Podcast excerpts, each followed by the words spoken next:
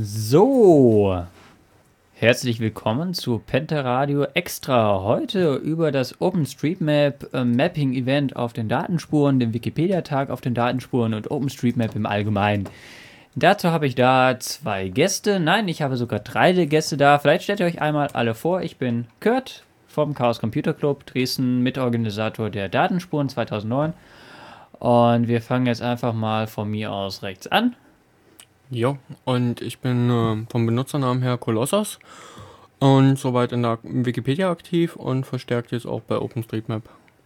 Ja, und ich bin der Christoph, ähm, Benutzername Master und ich bin eigentlich hauptsächlich im OpenStreetMap-Projekt aktiv, so etwa seit Februar 2008 und es macht ziemlich viel Spaß. jo, ich bin der Konstantin. Zu den heutigen Projekten, die hier vorgestellt werden, bin ich nur Benutzer. Ähm, ich komme auch so aus dem Chaos-Umfeld und bin sogar mittlerweile im Chaos Computer Club Mainz Mitglied. Ah, schick. So, ähm, dann würde ich jetzt vorschlagen, wir fangen mit dem Wikipedia-Tag an. Ähm, das war ja eine ganz spontane Aktion, äh, dass wir den oder dass der Wikipedia-Tag auf den Tag der Datenspuren gefallen ist. ja. ähm, was ist denn der Wikipedia-Tag überhaupt? Das ist eine Veranstaltung in Dresden, die schon eine ziemlich lange Tradition hat. Also 2005 ging es dann los. Da war die Wikipedia wirklich noch, kann man sagen, jung. Vielleicht so 200.000 Artikel im deutschsprachigen Bereich. Und das war gleich ein ganz guter Start. Also da kam auch Jimbo Wales mal vorbei und es war eine schöne Veranstaltung. Und jetzt hat sich das halt eben über die Jahre so entwickelt, dass jedes Jahr so eine Veranstaltung gibt. Mhm. Mal im größeren, mal im kleineren Kreis. Aber da wird halt eben immer mal ein bisschen Öffentlichkeitsarbeit gemacht, weil ja doch viele Fragen auch dadurch entstehen, durch das ja. Projekt im Netz. Ja. Ähm, jetzt ist eben schon ein Name gefallen, Jimmy Wales. Wer ist das? Das ist der Gründer der Wikipedia, der in den USA sitzt. Ja, also hat er einen ganz schön weiten Weg auf sich genommen, nur um nach Dresden zu kommen für den Wikipedia-Tag. Ja. Ja, war der damals deutschlandweit ausgerufen oder nur speziell für Dresden jetzt so lokal mal User Group mäßig?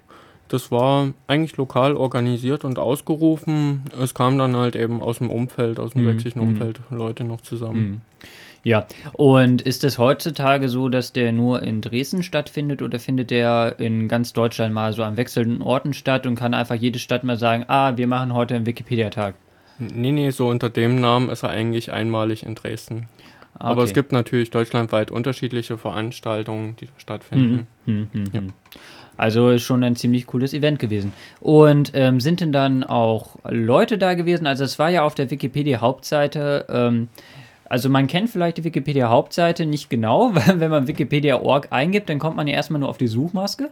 Ne? Nee, eigentlich schon meistens auf die Hauptseite. Schon. Also ja. es sei denn, man geht über Google, dann kommt man meistens gleich in den mhm. Artikel, der einen interessiert. Mhm.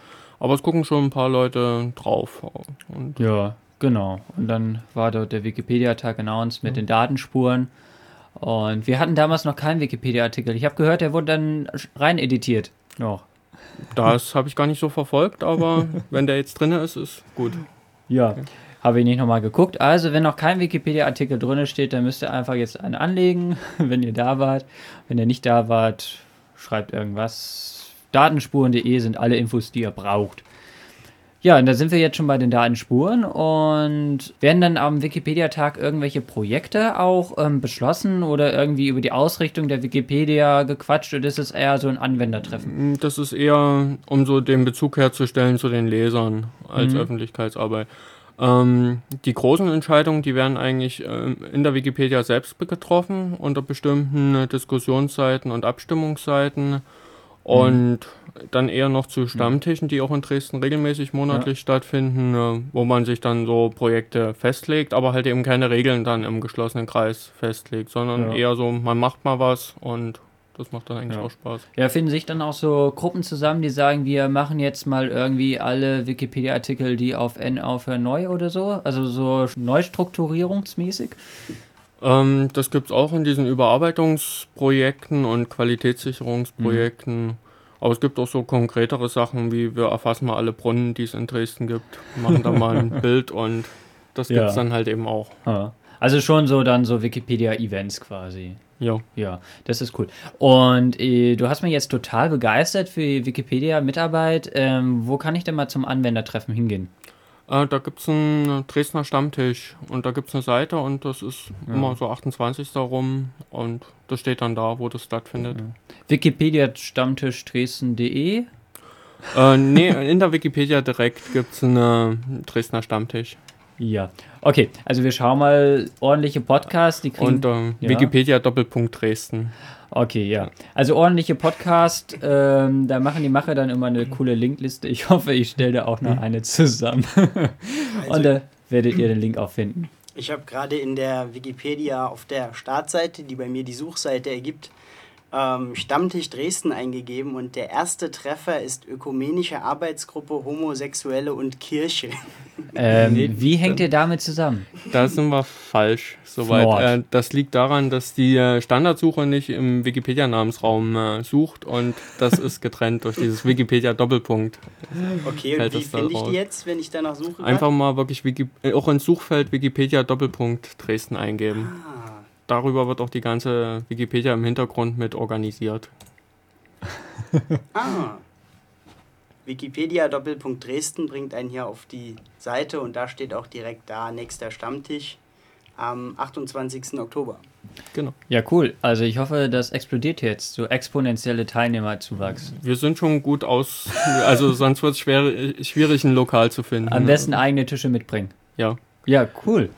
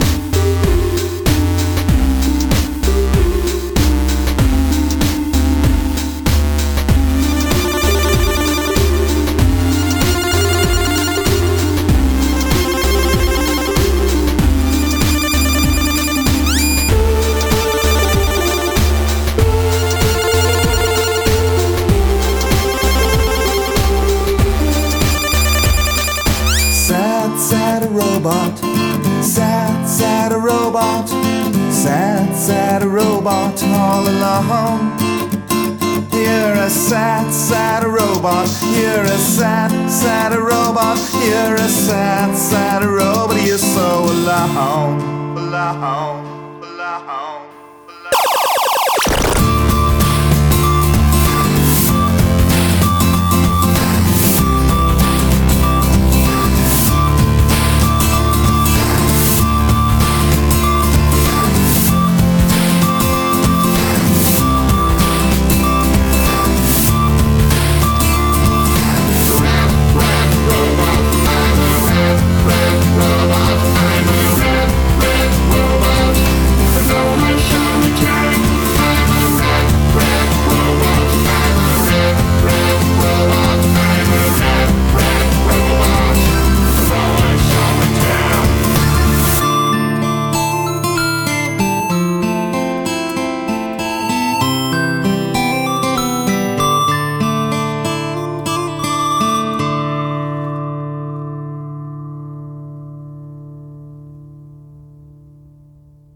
Kommen wir zurück zum OpenStreetMap-Projekt auf den Datenspuren. Was ist denn da genau gewesen? Ja, interessanterweise kamen dort relativ viele Leute, hätte ich gar nicht so erwartet, die da ein großes Interesse dran gezeigt haben, wie man jetzt bei diesem Projekt mitmachen kann und einfach mal so ein bisschen wirklich rausgehen und selber irgendwas erfassen. Okay, ähm, rollen wir mal ein bisschen zurück in der Zeit. Also das hat alles so damit angefangen, wir von den Datenspuren-Orga-Team haben uns eben überlegt, jo, was kann man so an Projekten nebenbei noch machen? Das wäre doch mal ganz cool, alle Kameras in Dresden aufzuzeichnen. Also alle, ne? Und nur ein paar natürlich, das war dann schon klar, aber so viele, wie man eben schafft. Und dann hatten wir eben bei OpenStreetMap angefragt nach Geräten. Das hat dann kurzfristig leider nicht mehr geklappt. Und ja, aber trotzdem, ihr wart so nett und habt gesagt, egal, wir machen das trotzdem auch ohne Geräte. Und ähm, Ja, da gibt es ja interessanterweise mittlerweile ziemlich viele Möglichkeiten, wie man da eben auch ohne Gerät etwas beitragen kann. Ja, also früher war das ein bisschen schwieriger. Muss ich vielleicht mal ein bisschen sagen, wie wir bei OpenStreetMap so grob arbeiten. Zwar- genau, erklär mal ganz kurz die ähm, Funktionsweise von OpenStreetMap und äh, mit Geräten meinen wir natürlich GPS-Geräte. Richtig. Ja, OpenStreetMap ist im Prinzip sowas wie das Wikipedia der Karten. Das heißt, viele Nutzer versuchen in einer Gemeinschaftsarbeit eine Weltkarte zu erzeugen. Warum eigentlich? Ich meine, da gehe ich doch zu Google Maps und habe meine Karte. Ja, genau, da geht man zu Google Maps, hat seine Karte, die sieht vielleicht auch ganz schick aus, aber man hat eben da nur seine Karte, die man da im Browser ansehen kann. Wenn ich jetzt aber zum Beispiel ein GPS-Gerät besitze und ich würde da jetzt gerne mal die Karte da draufladen, dann habe ich da bei Google Maps schon ein großes Problem. Selbst wenn ich es hinkriegen würde, wäre es höchstwahrscheinlich rechtlich nicht sauber. Und warum nicht? Ja, das sind dann einfach die Lizenzen, die da das Problem sind bei Google. Die haben ja die Daten auch nur eingekauft. Bei Teleatlas, das ist so ein großer, so ein großes Kartenherstellungsunternehmen. ja, die fahren also rum oder ja, die mappen das, die Gegend und verkaufen dann die Daten an irgendwelche Interessenten. Und die sind aber eben nicht frei. Und das ist eben der wesentliche Punkt bei OpenStreetMap. Die Daten, die da erzeugt werden, die sind frei. Und das heißt, man kann die Daten, also jeder kann sich die Daten runterladen und selbst auswerten oder eigene Karten erstellen, wie man das gerne möchte. Und das geht alles bei Google nicht so. Okay, und das wurde dann auf den Datenspuren ähm, am Samstag dann auch mal den Usern gezeigt. So Genau. nicht nur drüber reden, sondern auch mal selber machen. Genau. Und ja, da gibt es jetzt zum Beispiel bei OpenStreetMap äh, so ein relativ neues Ding, ist das heißt Walking Papers. Und da kann man sich quasi Karten von einem Bereich, der vielleicht schon ganz gut erfasst ist, so mit Straßen und vielleicht auch Gebäuden, so ausdrucken. Der wird dann über so ein kleines Symbol georeferenziert. Das heißt, hinterher kann man das wieder einscannen und in seinem Editor als Hintergrund anzeigen und sieht, okay, das ist jetzt die Karte, mit der ich draußen rumgerannt. Da habe ich dann vielleicht irgendwie mit Bleistift oder so auf diesem Stück Papier irgendwas eingemalt. Also draußen rumgehen. Man sieht vielleicht oh, hier, das Gebäude ist also die Hausnummer 15, schreibe das so rein und wenn ich das hinterher wieder in meinen Editor lade, dann kann ich da eben die 15 richtig eintragen und zur OSM-Datenbank hochladen. Schönes Ding, braucht man eigentlich kein großartiges Gerät, außer einen Drucker und vielleicht einen Scanner oder eine Digitalkamera. Wäre zum Beispiel so ein, wie kann man da ganz einfach beitragen. Und wie lief das dann auf den Datenspuren ab? Ja, genau. Auf den Datenspuren war natürlich das Problem, wir hatten jetzt nicht so viel Zeit. Ähm, hauptsächlich haben wir eigentlich nur gezeigt, so ein bisschen, wie auf wie viel unterschiedliche Art und Weisen man so beitragen kann. Das heißt, es gab Leute, die haben gesagt, oh, ich habe hier einen MP3-Player, der hat auch eine Aufnahmefunktion. Super. Das heißt, man schaltet den an, spricht vielleicht die aktuelle Zeit rein, die man gerade vom GPS abgelesen hat. Ja, also ich hatte auch mein GPS-Gerät dabei und einige andere Mapper auch. Wir sind also so rumgelaufen und dann kann man zum Beispiel Audio-Mapping betreiben. Das heißt, man sieht also, okay, wenn ich hier so lang laufe und jetzt irgendwas sage und vorher die Zeit synchronisiert habe, dann kann ich hinterher im Editor sehen, wann ich was wo gesagt habe. Und das ist wunderschön. Das heißt, ich gehe so rum und sage so, okay, links ist jetzt die Hausnummer 15 und rechts ist der Dönermann sowieso und so weiter und kann das hinterher alles schön am Computer eintragen. Das ist eine Möglichkeit. Aber, aber das setzt dann immer noch ein GPS-Gerät voraus. Genau, diese, diese Methode setzt erstmal ein GPS-Gerät voraus. Ja. Und zu den Datenspuren haben wir so ungefähr fünf Gruppen gebildet, Hm? äh, fünf Leute. Und da war halt eben in jeder Gruppe ein GPS-Gerät vorhanden und damit sind wir dann rumgezogen. Hm? Äh, was uns da im Vorfeld ganz große Sorgen gemacht hat, ist ja, dass die Datenspuren nun mal in der Neustadt stattfinden und die zum, schon mappingmäßig ziemlich abgegrast ist. Also da Ja. ist schon sehr viel eingetragen. Aber wir Dresden haben generell, glaube ich, ne? Ja, ja, Beziehungsweise größere Städte in Deutschland. Genau. Genau. Ja. Wir suchen jetzt eigentlich auch Leute, die da mehr auf dem Land unterwegs sind. Und dann deckt sich das auch. Aber wir haben immer noch viele Objekte gefunden und auch entsprechende Korrekturen gemacht an bereits eingezeichneten Objekten. Und da gab es eigentlich genug zu tun. Das waren dann Ja. halt eben kleinere Objekte. Also während ja OpenStreetMap vom Namen her sagt, dass es nur um Straßen geht, ging es dann halt eben schon um wesentlich mehr. Also was habt ihr denn so eingetragen? Also wo habt ihr so gestartet? Direkt an der Scheune. Ja, und dann seid ihr irgendwie die Launstraße lang gegangen und dann, was ist euch genau. erst in so verschiedene? Richtungen und so. Ja.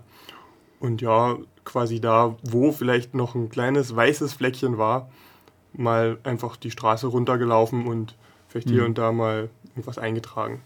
Was heißt denn irgendwas? Weil wenn ich jetzt mitmachen wollte, könnte ich irgendwie anfangen, die Hundehütte vom Nachbarn noch zu taggen irgendwie. Äh, Gibt es da auch wie bei der Wikipedia vielleicht so eine Art ähm, Content Control, dass man sagt, das ist jetzt zu trivial, das muss wieder raus, sonst wird die Datenbank zu groß? Das ist eben genau das Ding. Das gibt es so erstmal nicht. Das heißt, äh, jeder kann eigentlich das eintragen, was er gerne möchte.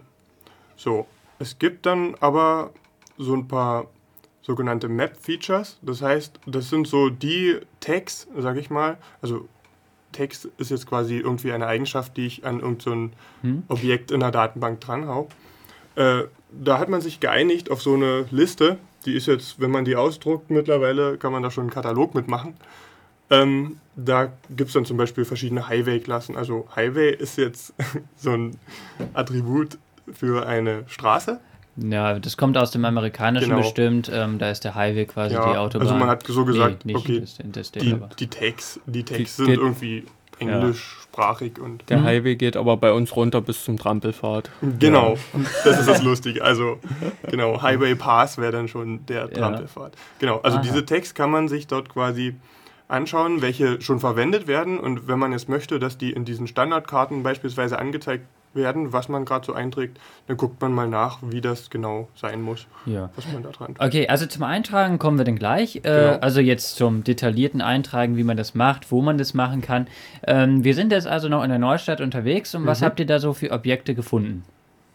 Ja, da sind wir so rumgelaufen und da meinte man, ja, hier ist ja noch eine Telefonzelle, die ist ja noch gar nicht drin. Aha, also hin und ja, entweder einen Punkt im GPS-Gerät setzen, Hm? damit man dann später sieht, aha, an der Stelle war also die Telefonzelle. Oder, was wir auch noch dabei hatten, Fotoapparate, macht sich auch ganz gut. Die haben ja auch neuerdings so einen Zeitstempel, der wird gleich an das Bild ran Mhm. getaggt beim Schießen. Und dann kann man das hinterher wieder über die GPS-Spur anzeigen lassen im Editor, wo man denn das Foto geschossen hat und sieht, aha, an der Stelle habe ich also die Telefonzelle fotografiert, trage ich die dann ein. Und dann kann man bestimmt noch, kann man in der Wikipedia schon Bilder verlinken? Ähm, ist vom Tag her vorgesehen, gibt es aber noch keine richtige Anwendung dazu. Mhm. Es gibt den umgekehrten Weg, dass halt eben ähm, Bilder, die in der Wikipedia bzw. auf Commons hochgeladen sind, georeferenziert werden. Mhm. Und die sollten dann auch auf einer OSM-Karte sichtbar werden. Ja, das, das meinte ich eigentlich auch. Also OpenStreetMap-Karten können die schon Bilder anzeigen, so rum. Ja. Ja, Genau. okay. Ja, und dann sind wir eben da so rumgelaufen und haben hauptsächlich Hausnummern aufgenommen, weil Mhm. also das ist momentan so das, wo man sagt, okay, in den Großstädten, da ist noch was zu tun. Also die Ja. Straßen in Dresden beispielsweise, die haben wir auf 100 Prozent schon, ich schätze mal so ein halbes oder dreiviertel Jahr ungefähr. Mhm.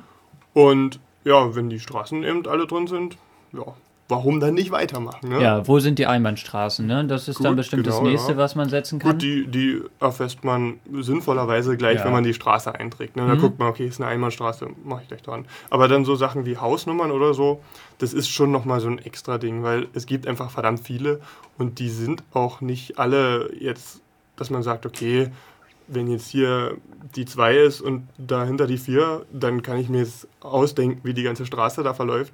Meistens sind Hausnummern wirrer, als man das so denkt. Hm. Und da muss man dann schon mal die Straße abgehen und gucken, wie das eigentlich ist. Und Zumindest, dass man die Hausnummern an den Kreuzungen dann jeweils einträgt. genau, ja, dass das man ist weiß, auch so eine Sache. Ja, schwierig manchmal. Na Genau. gut. Mhm. Wenn ich das dann machen will, und dann kommen wir nochmal kurz ähm, auf das eine zurück mit den Map-Features, dann wüsste ich gerne, als was ich die eintrage oder so. Und dann ähm, ist jetzt schon mal der Name gefallen, aber wie komme ich denn schnell an diese Map-Features-Liste ran, die hier offen ist? Ja, Weil ich kann mir gut vorstellen, dass schon einige Leute vor ihrem Editor gesessen haben und dann überlegt haben, ja, wie mache ich denn das jetzt? Und ihr sagt ja auch, manches ist nicht ganz intuitiv, dass ich also einen Trampelpfad als Highway markieren würde. Ähm, Vielleicht nicht als erstes einfallen. Da möchte ich ganz kurz nochmal. Also, äh, das machen wir gleich. Ist eine super geile Frage. Ähm, also, wir sind jetzt durch die Stadt gelaufen, haben unser GPS-Gerät mit Daten gefüttert, beziehungsweise unsere Karte angekreuzelt, unsere ausgedruckte Karte, sind jetzt wieder zu Hause, haben einen Laptop jetzt endlich, weil man muss Mhm. ja nicht mit dem Laptop durch die Stadt rennen. Außer das GPS-Gerät braucht den Laptop, so irgendwie man mit Bluetooth. Kann das machen und dann Man kann, kann man das sogar machen. auch live editieren. durchaus. Wenn Ist man das schon Internet hat. Ähm, okay, also dann hat man also jetzt auf jeden Fall seine Kartendaten und was macht man dann damit? Gut, das ist jetzt eben der Teil, der ist bei den Datenspuren doch etwas kurz gekommen, weil das ist eben auch doch etwas zeitaufwendig. Hm? Also vor allem, wenn man das jetzt alles noch erklären möchte und so, ähm, da kann man sich schon mal eine Weile mit den Editoren beschäftigen, um so, so die Grundprinzipien da zu verstehen. Aber im Prinzip Die Mit- Editoren, welche sind da so die Ja, da gibt es da gibt's so drei Haupteditoren. Ähm, das wäre einmal der JOSM, also JOSM. Das wäre der Java OpenStreetMap Editor. Der, wie gesagt, steht hier schon im Namen, läuft mit Java. Also Plattform unabhängig? richtig, genau. Und der ist eigentlich ganz gut geeignet, würde ich den meisten empfehlen. Das ist das, was man so will. Der wurde schon eine ganze Weile entwickelt. Übrigens hier in Dresden Mhm. gestartet. Ne? Ähm, ja, da kann man dann ganz schön viele Sachen machen. Gibt es auch viele Plugins mit ganz vielen netten Features. Wobei es für kleinere Edits halt eben auch den Potlatch gibt, der direkt im Browser läuft, dann unter Flash. Hm? Und der, Der, ist reicht unter um, Linux nicht so toll, aber Flash. Das müsst ihr mit Flash. Ja. Ähm, funktioniert aber sonst ganz gut, um mal einen Straßennamen zu ändern, um jetzt mal ja, einen bestimmten POI reinzusetzen, also ein Point of Interest. Hm? Okay. Also dann, wir nehmen jetzt einfach mal JOSM, haben das dann, gibt es bestimmt ein Wiki, wie man dort seine Daten importiert? Colossus? Jo, da ist es beschrieben, wie man es einlädt. Äh, der Hauptpunkt ist eigentlich erstmal, dass man äh, die Daten von seinem GPS-Gerät runterkriegen muss. Hm? Äh, manche Geräte liefern einem da sowas Kryptisches wie NMEA oder so, andere Formate, aber dafür gibt es einen GPS-Bubble und da kann man alles durchjagen und eigentlich in GPX umwandeln. Okay, also GPX im Es- Wiki so lange googeln, bis man weiß, wie man seine GPS-Daten ins GPX-Format bekommt. Das ist ziemlich entscheidend. Ja. Also okay. GPX ist meistens das, was man da So. will. okay, und die kann man dann eigentlich überall reinladen in die Editoren Oder halt eben direkt hochladen zur OSM, zu den OSM-Servern und dann werden die halt eben auch angezeigt. Wobei das jetzt nicht heißt, ähm, dass wenn ich jetzt also eine Straße eintrage, tra- eintragen will, ich bin die jetzt abgelaufen, dass ich, wenn ich jetzt den GPX-Track hochgeladen habe, dass dann die Straße automatisch drin ist oder so. Also es funktioniert so, dass man schon den Track, den man abgelaufen ist, nachzeichnet mit einem Mhm. Editor. Hm? Und klar, weil so ein GPX-Track, also so ein GPS-Track, der hat eben auch schon mal Schwankungen drin. Das sieht man ganz gut, wenn man da jetzt an Häusern vorbeiläuft und so. Da gibt es Reflexionen und Ja. so. Und da muss man dann schon mal ein bisschen Intelligenz Je reinstecken. nachdem, um wie viele Kriege das Militär gerade führt, ist das auch Genau. genauer oder nicht, ne? Ja. So Ja. in etwa. Ich Ja. sehe gerade hier, also was wir jetzt hier gesagt haben, dass man nach Sachen googeln muss. Vielleicht findet man auch viel in wiki.openstreetmap.org. Genau, Das das ist hier, ist glaube so ich, schon so die. Äh, die erste Anlaufstelle, denke ich, wenn man hier Mhm. irgendwas sucht über Mhm. OpenStreetMap. Hm, hm. Okay. Also dann hat man jetzt seine Daten geladen. Also so wie ich dich jetzt verstanden habe, muss man auch nicht unbedingt jetzt, wenn man sagt, die, äh, also wenn man jetzt die GPS-Daten hat, kann man die auch der Gemeinschaft zur Verfügung stellen. Genau. Also sagen, ich bin in dem und dem Gebiet gelaufen. Dadurch, dass da GPS-Daten sind, ist das ja eigentlich schon in den Daten drin, wo man gelaufen ist und dass andere Leute das dann Genau. einpflegen. Und das Schöne ist auch, wenn man, wenn jetzt viele Leute mit unterschiedlichen GPS-Geräten irgendwo langlaufen und das schön hochladen, dann, wenn man sie sich hinterher runterlädt, dann kann man die so mitteln, ja. Also Mhm. die Fehler mitteln sich schon manchmal ein bisschen raus und umso genauer wird es dann. Ja, okay, also dann habt ihr also eure ganzen Karten und äh, GPX-Tracks dann alle beisammen gehabt und habt die in euren Editor eingeladen und dann ging's los. Ja, dann ging es im Prinzip los. Dann fängt man an, diese GPX-Tracks einfach nachzumalen. Wobei, also wir hatten eine kleine Einfahrt, die war noch zu mappen jetzt so als Straße, sag ich mal, von Garagen so. Ansonsten sind die Straßen natürlich schon alle erfasst gewesen und hauptsächlich waren, wie gesagt, diese POIs, also diese Point of Interests einzutragen. So wie es eben wie Hausnummern oder Geschäfte. Geschäfte gibt es hier ganz viel. Ja. Und der Editor ist eigentlich wie ein Malprogramm, wie ein Vektorzeichenprogramm. Man hat halt eben dann ein paar praktische Funktionen, dass man zum Beispiel Gebäude dann auch wirklich mit einer Funktion rechtwinklig machen kann. Selbst wenn man sie ein bisschen grob gezeichnet hat, dann sehen die danach wirklich sauber aus. Und so kann man das dann angehen. Man hat die Punkte, die man versehen kann mit Attributen und man hat entsprechend diese Linien. Und wenn es geschlossene Linien sind, dann sind es halt eben auch Flächen. Genau, also ähm, der Editor arbeitet offline, das heißt, man lädt sich zuerst die Daten von dem OSM-Server runter. Also OSM ist im Prinzip eine große Datenbank. Ja, also OSM ist jetzt nicht nur die Karte oder so, die man sieht, sondern im Hauptmerkmal ist es also so eine Datenbank. Hm? Und da lädt man sich also quasi aktuell den Stand runter, wie er in der Datenbank ist. Dann macht man seine Änderungen und lädt das dann wieder hoch mit diesem Ja. Börsen. Und dann gibt's noch ein Revisionssystem, dass wenn man Genau. irgendwie falsche Änderungen gemacht hat, die auch wieder rückgängig gemacht werden können. Genau, das Ja. kann man dann auch machen. Ist ein bisschen aufwendiger und so, aber Okay. kann man dann auch Sachen kaputt machen? Oder Ja, destroy. genau. Das kann Also, passieren, aber dann. genau. Wir hatten vor einem halben Jahr oder Jahr, hatten wir dann hier in Dresden noch mal eine Flut. Das war ein bisschen unschön. Äh, Da hat halt eben jemand an dem Elbefahrt etwas rumeditiert und da wo etwas Mist gebaut. Ja, also so richtig böswillige Sachen habe ich eigentlich so gut wie noch nie gesehen. Ein einziges Mal, da meinte einer, äh, ich kann Deutschland nicht leiden, ich lösche jetzt mal die Grenze. Aber gut, die Okay. wurde dann wieder hergestellt und fertig.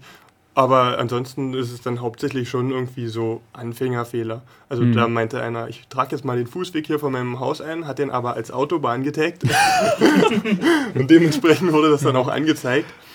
Aber das Gute ist, sowas sieht man dann natürlich sofort Ja, und kann das dann korrigieren. Also Ja, einer macht einen Fehler, 100 gucken drauf und die, das viele Augen-Prinzip. genau, Mhm. das funktioniert ja auch. Aber ich Mhm. glaube, es gibt in ein paar politisch heißeren Zonen gibt es halt eben auch solche Editors. Also gerade Zypern oder sowas, da geht es dann schon mal hin und her. Ja.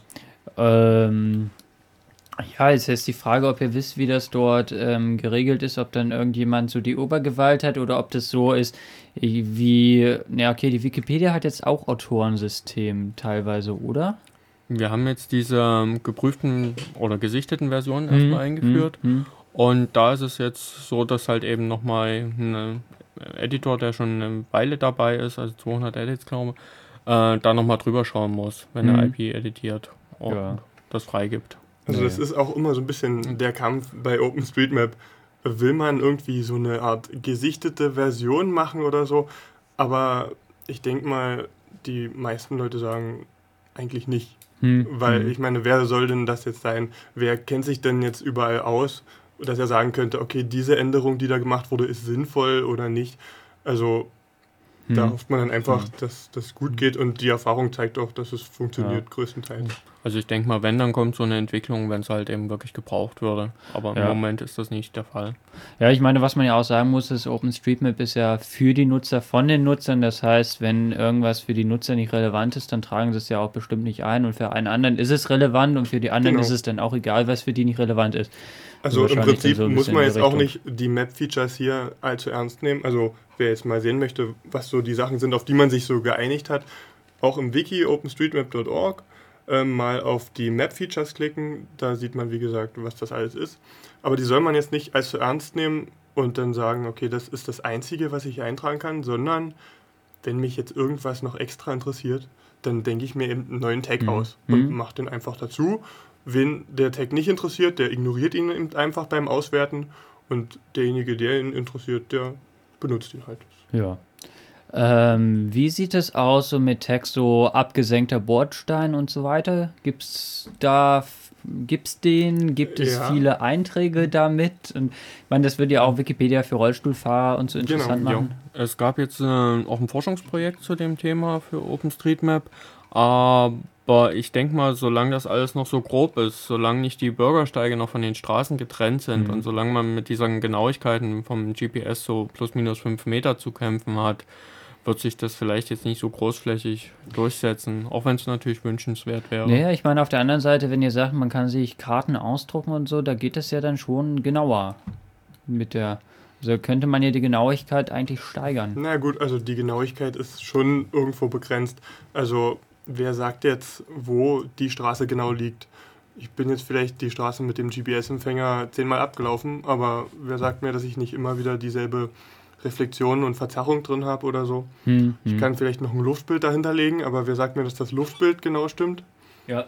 Äh, also das so genau hinzukriegen wie ein Landesvermessungsamt oder so, das ist einfach nicht drin, zumindest im Moment noch nicht. Vielleicht, wenn das neue Galileo-System hier kommt oder so, geht vielleicht noch ein bisschen mehr Genauigkeit, aber jetzt immer so, ich sag mal bei drei bis fünf Metern.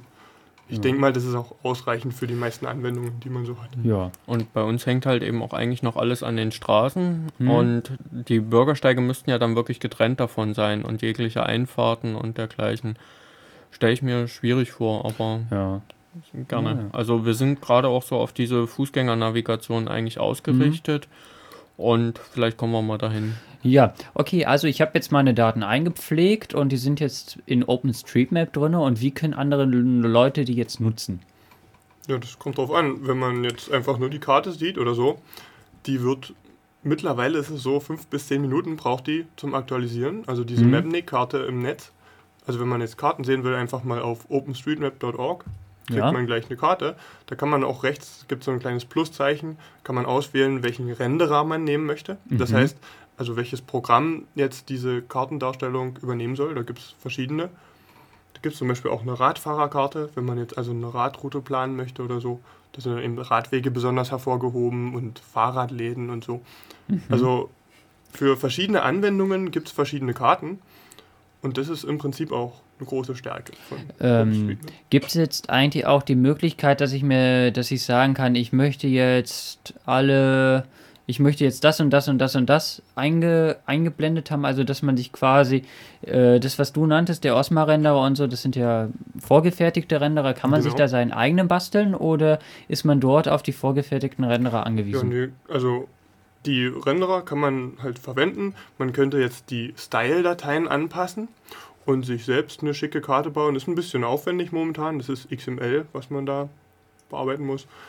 Bei Mapnik jetzt beispielsweise. Man braucht auch da eine Datenbank, eine PostGIS-Datenbank. Ist Okay, erstmal also nicht so in fünf Minuten gemacht. Äh, wobei es gibt Entwicklungen wie OpenStreetBrowser.org Und da ist es so, dass man sich da die Sachen einfacher zusammenklicken kann, die Daten, die man sehen will. Oder von CloudMate gibt es so eine Anwendung, wo man sich die Kartenfarben und wie welcher Weg dargestellt werden soll, dann zusammenklickt. Ja, jetzt sind wir auch gut da. Könnt ihr noch ein paar Projekte nennen, die es so rund um OSM gibt, auf den OSM-Daten basierend oder so? Genau, das ist eine gute Frage, weil wenn ich bei OpenStreetMap.org irgendwie an einem bestimmten Ort möchte, das ist Pain in the Ass dahin zu. Genau, also da würde ich einfach mal empfehlen www.openstreetmap.de slash Schaufenster. Das zeigt mal so das Creme de la Creme der Karten, die momentan so im Netz verfügbar sind.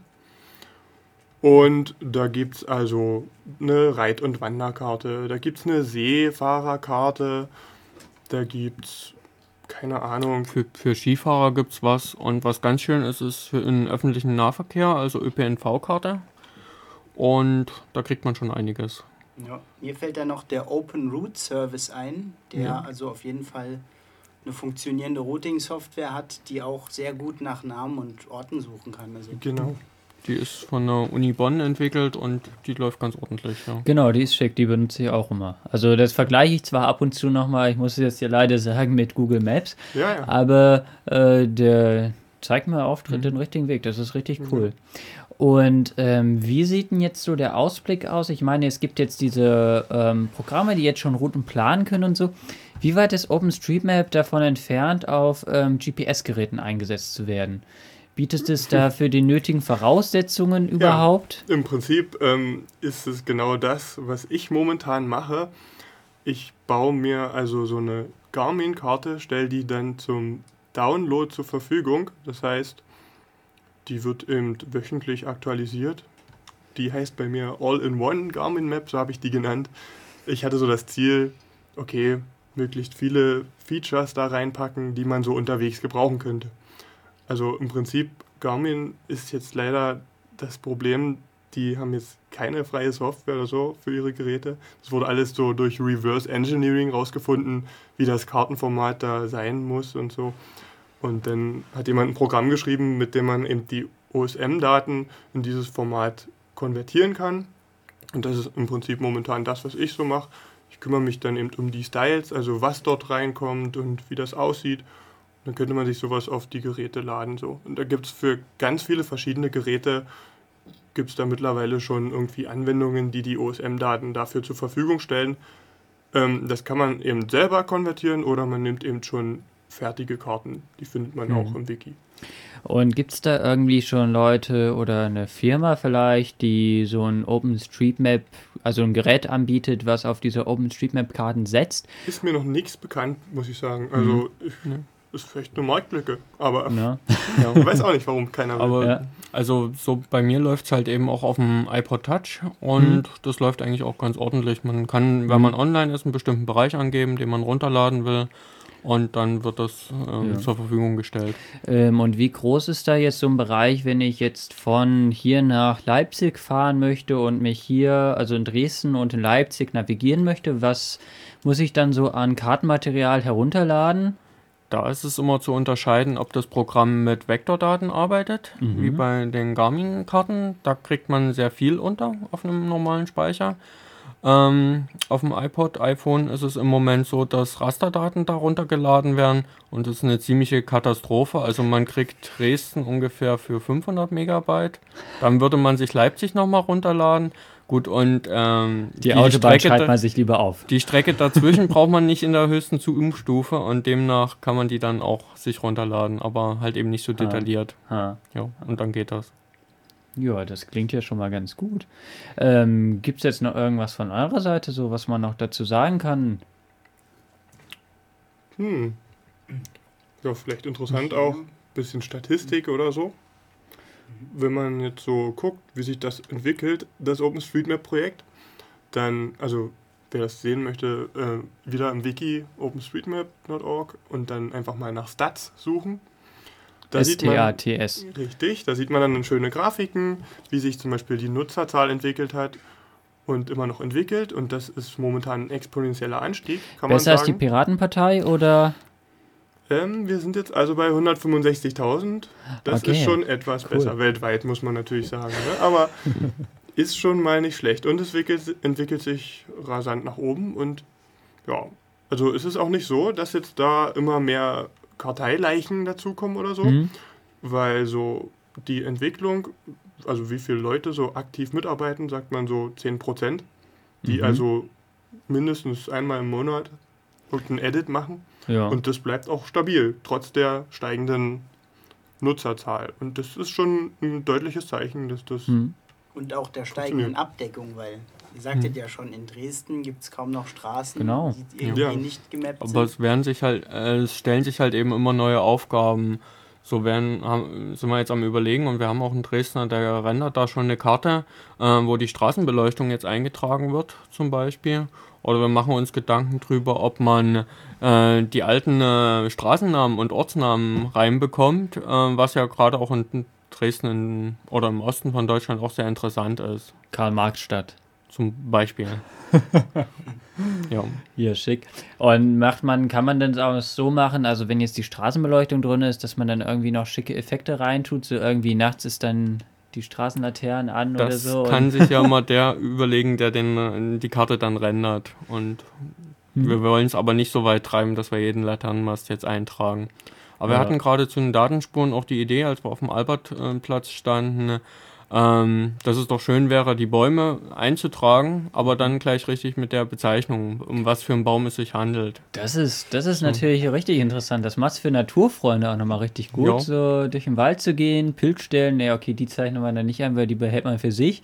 Aber ansonsten, Aber auch für die Leute, die ähm, vor Langeweile auf die Straßenbahn warten am Albertplatz und können dann mal nachgucken, was das denn für ein Baum da ist. hm, na, das Ein ist ja interessantes Projekt. Ja, also das ist eben das. Also eigentlich, wenn man sich so überlegt, das Projekt hat eigentlich angefangen, wollte eigentlich nur Straßendaten aufnehmen. Deswegen Mhm. heißt es auch OpenStreetMap, ja. Und was da mittlerweile schon draus geworden ist, also weil man einfach gesagt hat, okay, wir haben jetzt hier in dem Bereich eigentlich alle Straßen, kann man damit nicht auch noch mehr machen? Und da das Prinzip eben so frei ist, dass man sagt, okay, ich kann hier einfach einen neuen Tag erfinden, da hat man dann gesehen, okay, das funktioniert richtig gut. Die Leute kommen dann auf Ideen, okay, das und das fehlt noch, trage ich ein. Also Gebäude, Hausnummern, das ist so das. Und eben, ja, Ja. Ideen ohne Ende. Und was gerade auch zu den Datenspuren ein Thema war, waren halt eben auch die Erfassung von Überwachungskameras. Mhm. Ähm, die werden auch in OpenStreetMap erfasst und da gibt es auch eine Karte dazu. Ähm, leider sind da jetzt so viele Überwachungskameras eingetragen worden, ähm, dass es die Software einfach nicht mehr schafft, beziehungsweise der Browser einschläft. Äh, Ein, da ein schlimmes sich Zeichen, mal, oder? mal jemand dran setzen, der Und die Kameras abbauen? entweder die Kameras abzubauen oder die Software etwas umzuschreiben. Ja, na, das ist ja schick. Und gibt es bei den Überwachungskameras auch dann auch irgendwie so mit Radien, dass die Radien eingezeichnet werden, die abgedeckt werden? Also so, soweit man das so ungefähr so abschätzen kann. Ich meine, man sieht ja, in welche Richtung die Kamera zeigt. So ein Tag wäre vorstellbar. Sowas haben wir bei Aussichtspunkten und Mhm. auch mit Blickrichtung. Aber im Moment ist es nur so eingeteilt zwischen Indoor-Bereich, Außerhalb-Bereich und halt eben so, wenn Tankstellen überwacht werden, also so in einem Bereich, der irgendjemandem gehört, der Mhm. nicht ganz public ist. Mhm. Ich hatte gerade eine Idee, weil ihr davon geredet habt, dass man mal sich sagt, in, in der Wikipedia war das aber, man erfasst mal in Dresden alle Brunnen. Ja. Ähm, ob man einen Tag einführen könnte, mit dem man auf die Wikipedia verlinkt, sozusagen. Also, oder. Den Tag gibt's soweit und Wird auch schon manchmal genutzt. Es gibt sogar Ah. ganz neu auch eine Anwendung, die das irgendwie darstellt. Die ist noch ein bisschen Beta, ich weiß auch gar nicht. Wie Okay. ist die Ja. Seite? Hat man zum. Stammtisch letztes Mal. aus dem polnischen Bereich. Ja, ja, ja. Genau. Ah ja, also falls jemand auch. da was beitragen will, kann er da ja schon mal was tun und dann Mhm. wahrscheinlich auch bald äh, ernten, sage ich mal, im Sinne von einer schönen Karte mit äh, Ja, wo du, wo du gerade bei Beitragen bist, vielleicht noch eine Seite, die unbedingt erwähnt werden sollte. openstreetbugs.org. Okay, da habe ich einen. Ja, genau. Das heißt, also man kann hier sich so die Karte anschauen und ohne jetzt irgendwie großartig technisches Wissen hier zu haben, sondern einfach nur Wissen über die Region, kann man hier auf der Karte einen Punkt setzen, sozusagen ein Bug, der wird dann über die Karte gelegt. Da kann man dann einen Kommentar reinschreiben, okay, also an dieser Stelle sieht es aber ganz anders aus. Oder die Straße heißt nicht so, die heißt so. Und dann kann ein Mapper sich das angucken und wenn er gerade in der Gegend was editiert und das sieht, dann ändert er es kurz um. Manchmal sind es auch Bugs, da muss man vor Ort schauen, wie es denn nun wirklich ist. Hm? Gibt es vielleicht sogar Mhm. verschiedene Quellen, die verschiedene Sachen sagen. Ja. Und ja, dann kann man das quasi korrigieren in den Daten. Also einer, der sich damit auskennt. Und dann hat man dem Projekt auch schon geholfen. Ja, das klingt ja super. Und äh, wenn man jetzt sagt, so, hey, so alleine durch die Straße, das macht mir keinen Spaß. Was kann man da machen? Da könnte man eine Mapping-Party organisieren. Ähm, vielleicht geht man dann erstmal, das ist wieder mal so der klassische Weg, erstmal zum Stammtisch, äh, lernt da ein paar Leute kennen, auch im Immer- Dresdner Raum. Jeden ersten Donnerstag im Monat, 19 Uhr, Stammtisch, Dresden. Und vielleicht findet sich dann halt eben auch eine Gelegenheit, dass man sich einen Termin am Wochenende so sucht und dann auch mal außerhalb losgeht. Ja. Und äh, wenn man jetzt sein GPS-Gerät hat und dann sagt man sich so, naja, nur jetzt hier OpenStreetMap mappen, das ist ja auch ein bisschen langweilig. Was kann man denn sonst noch so mit GPS-Gerät machen? Dann Also geht man halt geocachen. erzähl. Ja, das ist so quasi die moderne Form der Schatzsuche. Irgendjemand stellt im Internet irgendwie Koordinaten zur Verfügung. An die Stelle muss man dann gehen und findet dann so einen kleinen Schatz. Wow. Oh, ja. Unbedingt mal ausprobieren. Im Übrigen, ich selber bin auch über Geocaching dann so zu überhaupt diesen GPS-Geschichten gekommen und so. Also ich habe erst Geocaching gemacht, dachte, okay, da braucht man jetzt schon ein GPS-Gerät, hatte dann das GPS-Gerät, ja, und wollte natürlich Karten haben für das GPS-Gerät. Mhm. Und dachte so, ja Mist, das kostet ja alles teuer Geld. Das ist ja doof. Und irgendwie kam ich dann auf OpenStreetMap und dachte, boah, krass, voll die Abdeckung, kostenlos, super. Und seitdem bin ich da auch wirklich begeistert dabei. Das macht richtig Ja. Spaß.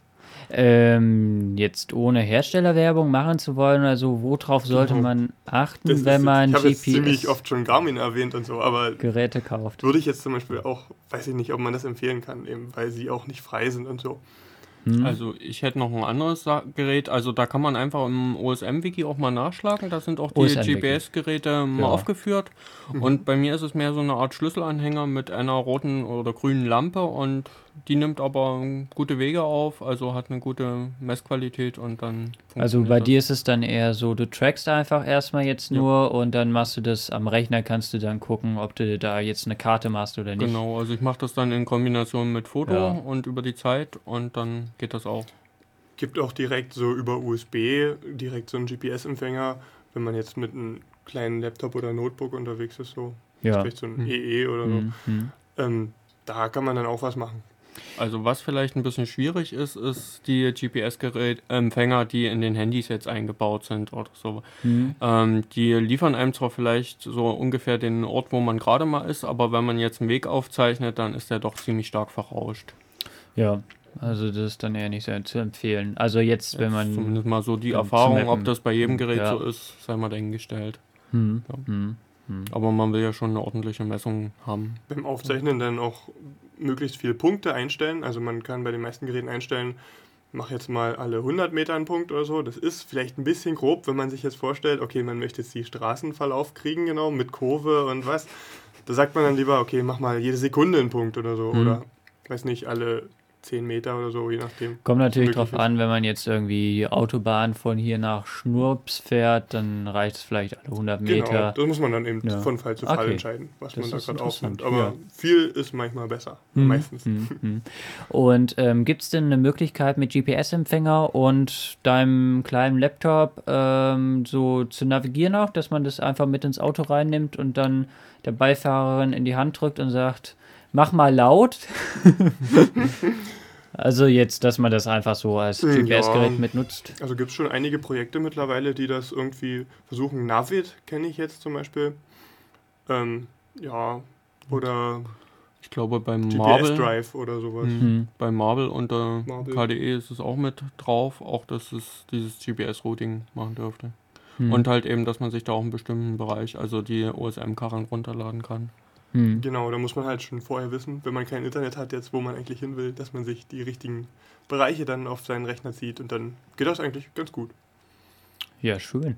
Ähm, wie sieht es in anderen Ländern aus? Also wir haben jetzt über Deutschland nur geredet. Wie sieht es dort zum Beispiel jetzt mal, ähm, um in der Nähe zu bleiben, den Nachbarländern aus, in skandinavischen Ländern?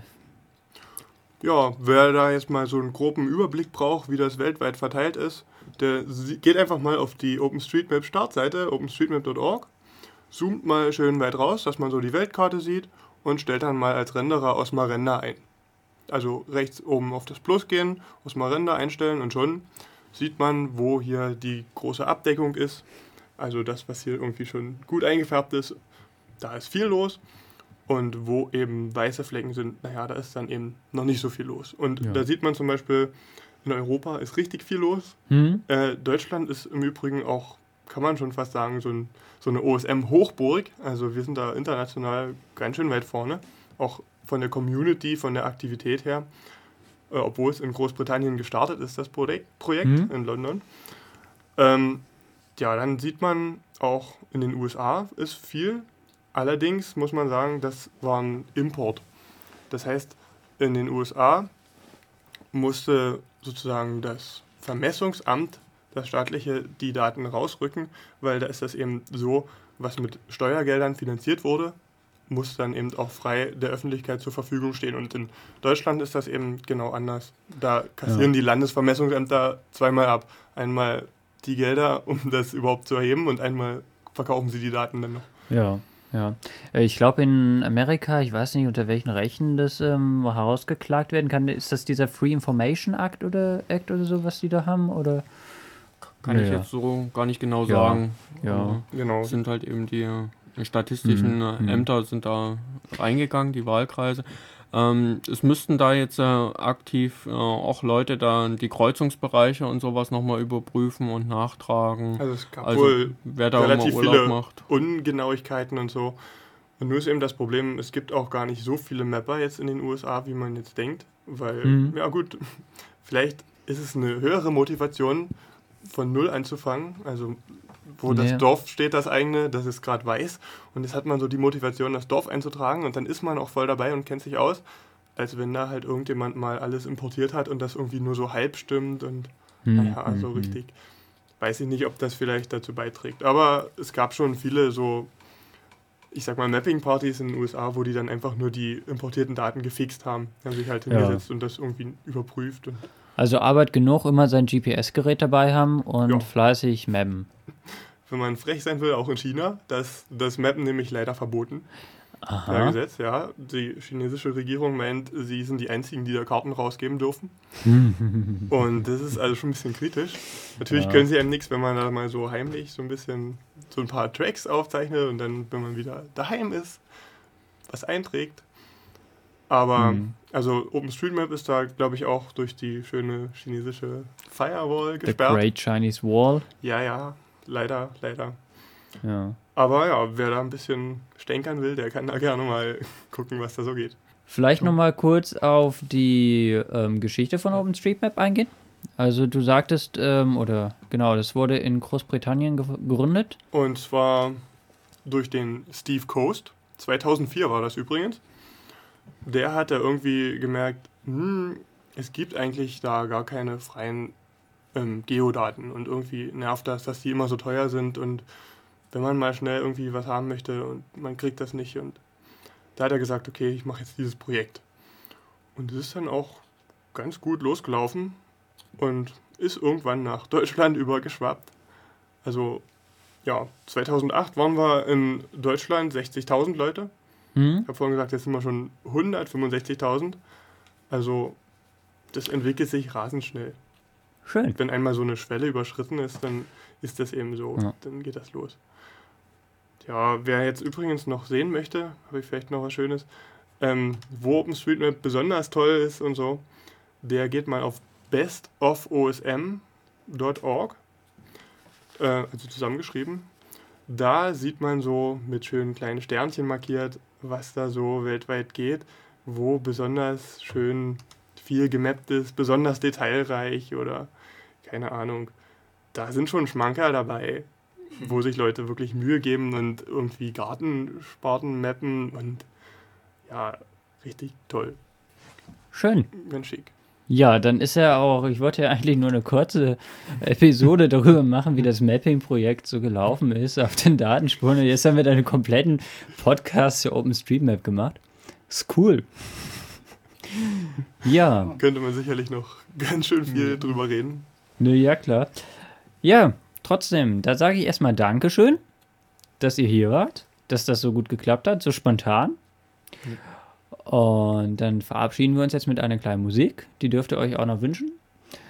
Und ja, bis zum nächsten Mal bei Pente Radio Extra. Tschö. Tschö. Tschö. Tschüss.